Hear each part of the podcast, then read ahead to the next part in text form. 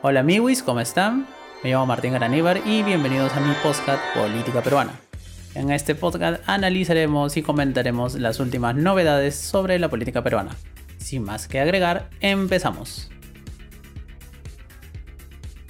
En el episodio de hoy vamos a hablar obviamente sobre lo último último de las protestas. Llevan 5 días del paro general indefinido y para mala suerte tenemos un muerto por desgracia. Pero parece ser que la cosa va a seguir aumentando de a pocos. Las protestas han ido de menos a más y la respuesta del régimen si bien es en teoría menos represiva porque hay menos número de muertes, en realidad es más represiva porque ahora se está haciendo uso y abuso de las detenciones arbitrarias, están arrestando muchísima gente, están metiendo mucho miedo, están terruqueando más que nunca. Menos mal que ahora tenemos menos muertos porque al parecer el ejército ya aprendió las lecciones de la primera ola de protestas y ya no sale a meter bala a diestra y siniestra. Pero quienes están super achorados y on fire otra vez es la tombería, igual que con la época de Merino, la policía se pasa de vergas. Entonces están haciendo este uso y abuso de detenciones arbitrarias, de requisar celulares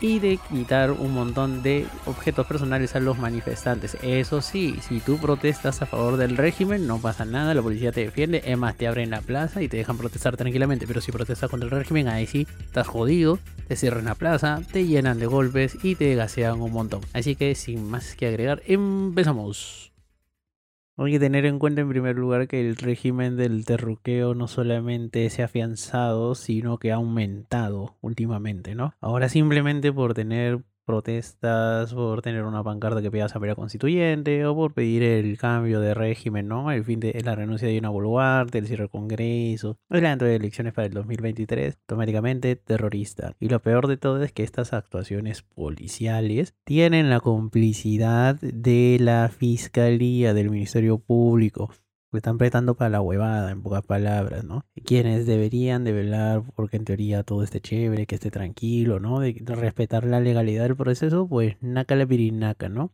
Y en teoría también es el Ministerio Público, la Fiscalía, la que tiene que investigar los abusos cometidos durante la primera etapa de las protestas. O sea, la cosa no pinta nada bien. Menos mal que siempre quedan los organismos internacionales para acudir, porque parece que en el Perú la justicia no se puede conseguir a través de nuestros propios mecanismos. Pero volviendo al tema, obviamente, acá vemos un sistema de racismo más terruqueo. ¿Y qué quiero decir con esto? Quienes están protestando principalmente son los ciudadanos, los peruanos del sur del país. Las protestas están siendo muy concentradas y muy focalizadas en distintas regiones del país, especialmente en las regiones del sur, Cusco, Puno, Ayacucho, em, también en Tacna, Moquegua, pero sobre todo en la Sierra Sur. Entonces, estas protestas súper focalizadas, en Puno está la cosa bien brava, por ejemplo, están haciendo de que la política y la narrativa y la acción del régimen sea catalogarlos inmediatamente como terroristas, vincularlos a actividades ilegales como mineros ilegales, maderos ilegales, eh, narcotraficantes, también vincularlos con Evo Morales, y en pocas palabras, es decir, ¿no? Estos peruanos o malos peruanos, entonces automáticamente son resentidos sociales terroristas. Y como tales se les va a aplicar todo el peso de la ley. Y se está notando mucho a través de muchos vídeos que circulan en redes sociales de que hay muchas actuaciones y desmanes en teoría que son provocados por la misma policía. Y esto está circulando mucho en Puno y en Cusco también, que están tratando de vincular a estos sectores que se manifiestan como violentos, como revoltosos y al final se está dando cuenta que la misma policía es la que está haciendo esto. De hecho, hoy día domingo está circulando un vídeo en el que sale policías apedreando casas de personas que están grabando justamente estos abusos policiales, ¿no? Como digo, la policía está súper on fire, súper a chori. Entonces no nos sorprenda que después te traten de vender gato por liebre, ¿no? De decir que, que los revoltosos que en realidad parece que está haciendo ahora la policía, en realidad son los manifestantes. Cuando las cosas están demostrando que no son así. Otro vídeo que está circulando muy fuerte también es el de una señora que está siendo agredida por policías y sale su hijo, que es un menor de edad, que los sale a defender y también que hace la policía, en vez de parar o algo, decir, pucha, no, estamos haciendo mal, se la agarran también con el pobre chivolo, ¿no? Un chivolo de 14 años, entonces nada que ver. Estamos viendo este uso y abuso.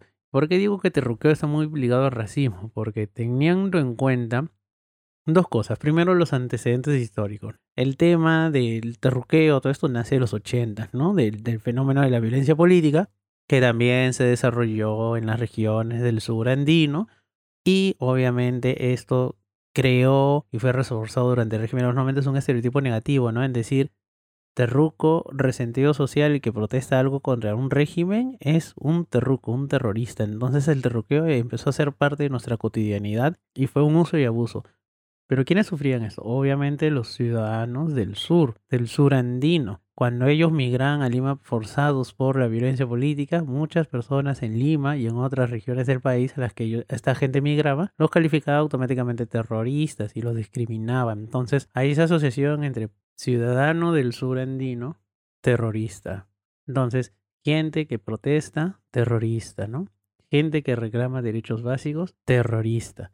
Y esto está ligado mucho al lugar de origen y se podría decir raza, entre comillas, porque las razas en realidad no existen, pero esto, digamos, es simplemente como un tema de didáctico, nada más. Entonces, este terruqueo está mucho ligado al racismo. ¿Y quién lanza el mensaje del terruqueo? Los medios de comunicación concentrados, la élite limeña, preferentemente blanca, y los partidos de extrema derecha peruanos, preferentemente blancos también y limeños, para colmo. Entonces, en esta visión súper centrada, súper limeña, súper de clase alta, blanca, hay que resaltarlo, está el que protesta, mal peruano, terrorista, que es un serrano, un indio, un cholo, que protesta igual terrorista. Y es algo que también justifica y trata de legitimizar el uso del mano dura, el uso de la fuerza. Ya se vio en la primera etapa y eso que originó 28 peruanos muertos. Obviamente cuando se dieron cuenta que se pasaron de vergas, es que ya han decidido parar la cosa. Por lo menos los militares, que son en buena cuenta los grandes responsables del mayor número de víctimas. La tombería, como siempre, no aprende, y esto ya es un problema, se podría decir, estructural de la policía, que ellos definen terrorismo de una manera, digamos, muy poco rigurosa, muy prejuiciosa. Entonces cualquier persona que anda protestando, por ejemplo, por algunos cambios políticos o por la situación actual del país, y preferentemente ligada a grupos de izquierda, pues automáticamente va a ser calificado por la DIRCOTE y la Policía Nacional como terroristas. Y como les he dicho al inicio, también esto se presta para la huevada, también se está prestando el Ministerio Público. Están formalizando acusaciones, investigaciones y diligencias preparatorias, perdón, diligencias preliminares contra muchos manifestantes y ahí se está haciendo uso y abuso, como decía en un inicio, de las detenciones arbitrarias. Vean a un man en una plaza con un cartel de abajo Dina o cierra el Congreso, terrorista. Si eres terrorista, te acusan, te detienen unas 24, 48 horas, te sueldan, pero ¿qué han hecho en ese interín? Fotocopian tu DNI, algo que no deberían hacer, simplemente tienen que tomar las generales de ley. Las generales de ley, ¿cuál es? Verificar tu identidad, para eso sí pueden pedirte el DNI, lo verifican, anotan tu número de DNI, tu nombre completo, tu dirección y ya está. Esas son tus generales de ley. ¿Para qué, Michi, necesitas fotocopiar el DNI? Por último, puedes sacar una ficha RENIEC, mano. O sea, la policía tiene acceso a eso, el Ministerio Público también. No necesitan una copia de tu DNI, lo están haciendo para que para meter miedo, para meter terror. Otra cosa que están haciendo muy a menudo es decir, bueno, acá está el fiscal, o sea, interviene la policía, no dicen, bueno, acá está el fiscal, y uno dice, oye, mi abogado, y dice, no, no, no, ¿para qué quieres abogado? Acá está el fiscal, el representante del Ministerio Público, el que en teoría garantiza la legalidad. Mano, eso es una trampa, para empezar, porque van a hacer que declares, que firmes cualquier cosa, que no esté tu abogado presente, y recuerda algo muy claro, si tú escuchas esto, y has ido a una manifestación o conoces a alguien que dio una manifestación, le tienes que decir de que sin presencia de abogado defensor, que es de tu libre elección, no tienes obligación de declarar nada y mucho menos de firmar nada. Porque recuerda, la tombería te va a decir, no, no, ella te representa el Ministerio Público, eres el orden de la alegría. Pero recuerda, en estos momentos están coludidos estos dos manes, la policía y el Ministerio Público slash Fiscalía de la Nación. Entonces, para que haya una declaración y para que tú firmes un acta, tienen que haber tres elementos. O sea, en realidad tres, tres personas, instituciones, ¿no? Tiene que ser la tombería, tiene que ser el Ministerio Público, Fiscalía, y tiene que estar tu abogado, obviamente, para que te asesore y diga si firmas o no firmas, si eso está bien o hay que corregir algo. Porque te van a meter mucho flor, te van a decir que te van a tratar de ayudar, de que te están haciendo un favor, de que no quieren ningún problema, de que firmes nomás. Y después estos manes completan con cualquier huevada. Y cuando te sueldan, porque te van a soltar, si firman rápido, te sueltan rápido. Ese es el gran flor, ¿no? Entonces uno dice, ya me liberé de esto por fin. Una mala experiencia, ¿no? Y a los pocos días te llega una notificación, te están formalizando investigaciones, te están abriendo diligencias preliminares, ¿no?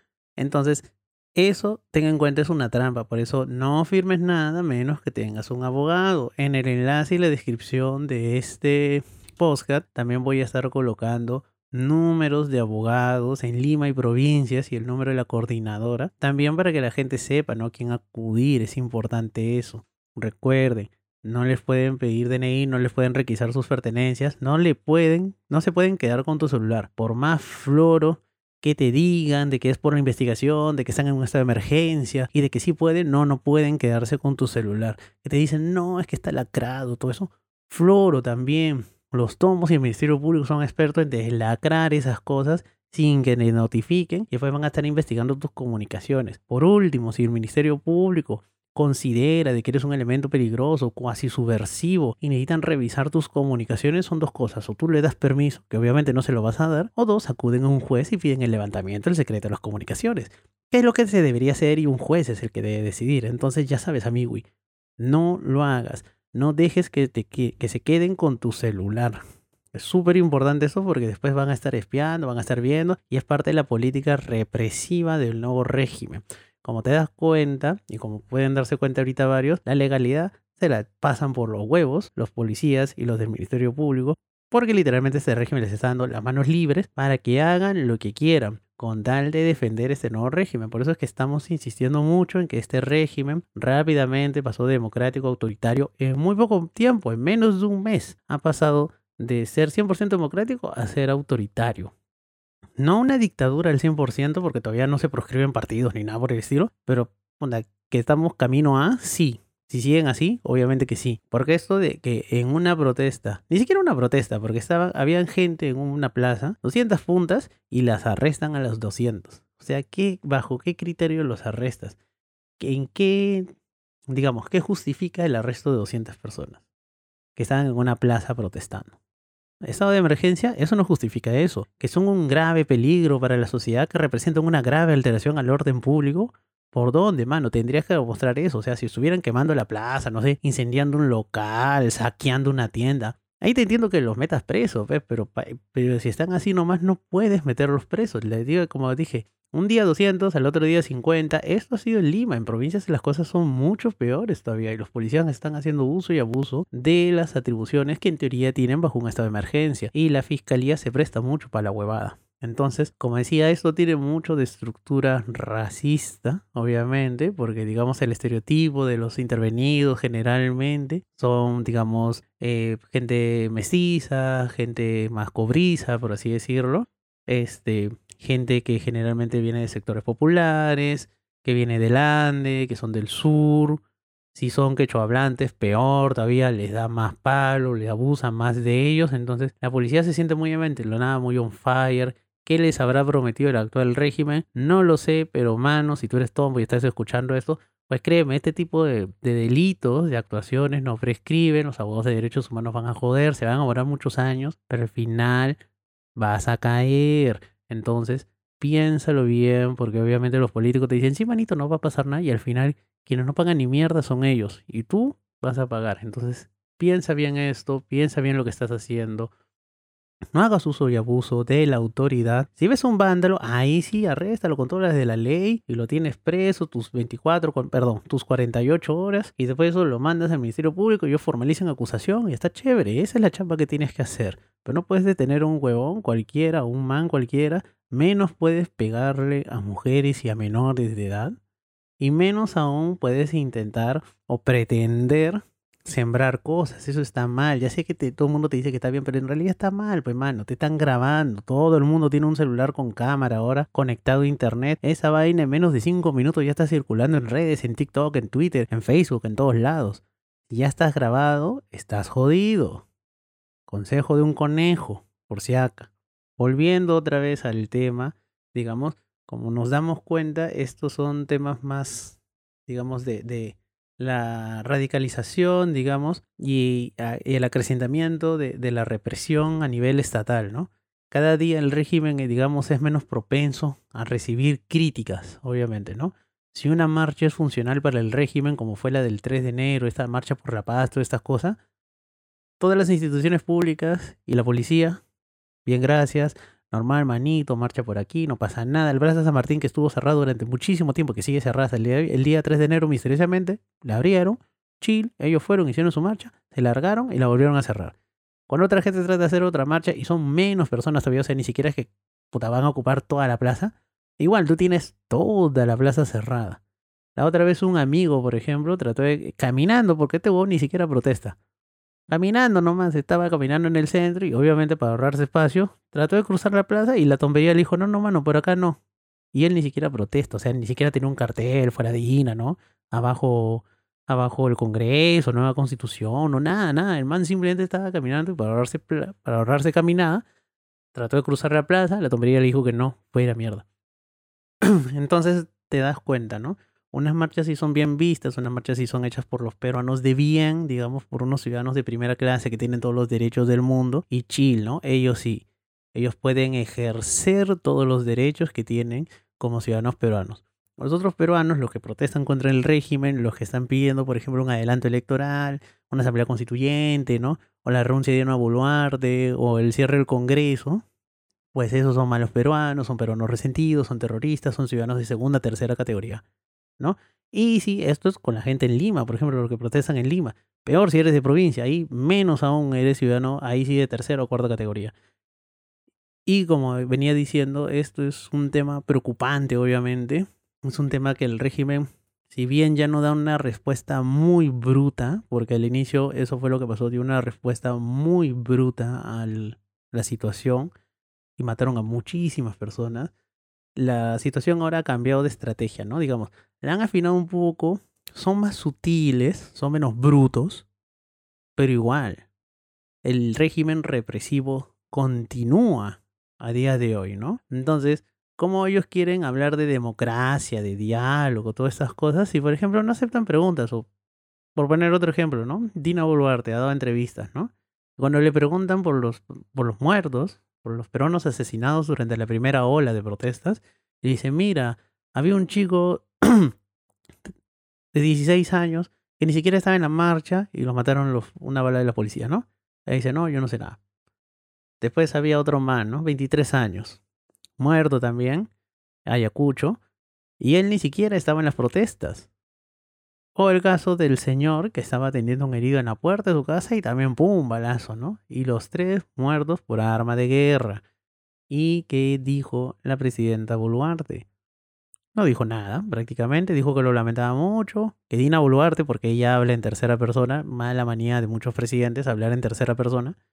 Porque Dina Boluarte no ordena esas cosas. Dina Boluarte no quiso matar a nadie. Dina Boluarte no buscó la violencia. Ya, te puedo creer esas cosas, ¿no?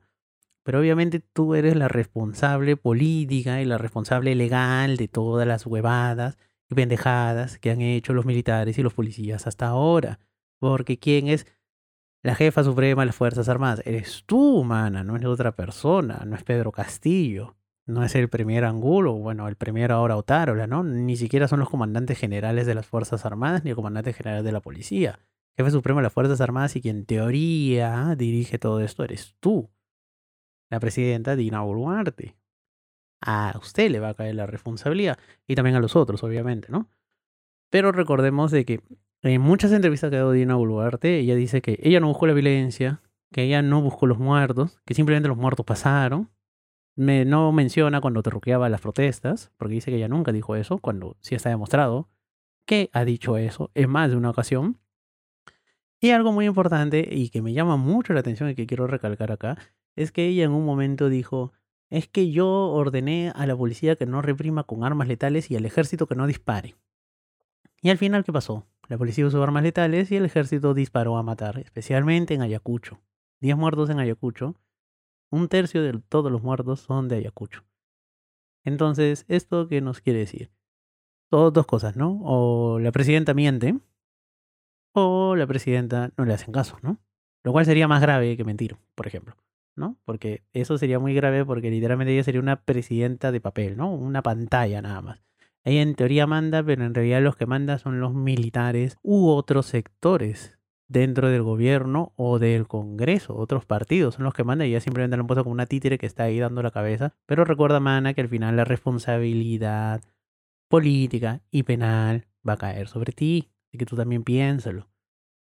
Y bueno, esto es por ahora lo que está pasando, ¿no? Las protestas, como decía, se están incrementando, cada día van de menos a más, cada vez hay más puntos de carreteras bloqueadas, aunque al inicio empezó en más regiones y ahora se ha reducido un poco, también los he visto el último reporte de la Sutram, se redujo de 65 a 60 los puntos bloqueados, pero se están concentrando en determinadas zonas. También han anunciado otras regiones como Ayacucho de que la próxima semana se van a unir al paro, por lo que también hay que estar viendo esta situación, ¿no? Cómo va evolucionando y también la respuesta represiva del régimen. Ojalá no haya más muertos. Ojalá también el Ministerio Público se desahueven y dejen de ser cómplices de estos métodos ilegales y arbitrarios de detenciones y de intimidación y amedrentamiento, la protesta social. Y recuerden, amiguis, estas cosas pueden pasar, pero al final siempre hay justicia. Demora, sí, puede demorar años también, pero al final la justicia tarda, pero llega. El último pendejo que trató de hacer eso, Fujimori, está preso. Y si creen que Merino también se salió con la suya a pesar de la blanqueada y del blindaje que le dieron en el Congreso, Cabero, con su informe ahí, que lo limpió de polvo y paja, pues no. Se ha determinado que se sigan investigando y ese man también va a caer. ¿Que va a demorar su tiempo? Sí. Porque Mori también demoró un culo de tiempo. Pero todos caen al final. Eso es algo que tienen que tener muy en cuenta. Y nada, amigos, ese fue el podcast de hoy. Espero que les haya gustado. Y nos vemos dentro de pocos días para seguir hablando sobre estos temas. Y vamos a ver cómo evoluciona también el tema en Perú, ¿no? Ojalá que no haya más muertos. Yo espero eso, de todo corazón. Y veremos si es que el Congreso aprende y aprueba en una segunda votación las reformas políticas y el adelanto electoral, porque formalmente hablando, hasta ahorita no hay ningún adelanto electoral. Eso significaría que esos pendejos se quedarían hasta el 2026, igual que el gobierno. Y no creo que el Perú aguante hasta el 2026. Así que nada, nos vemos en una próxima entrega y que tengan un buen inicio de semana.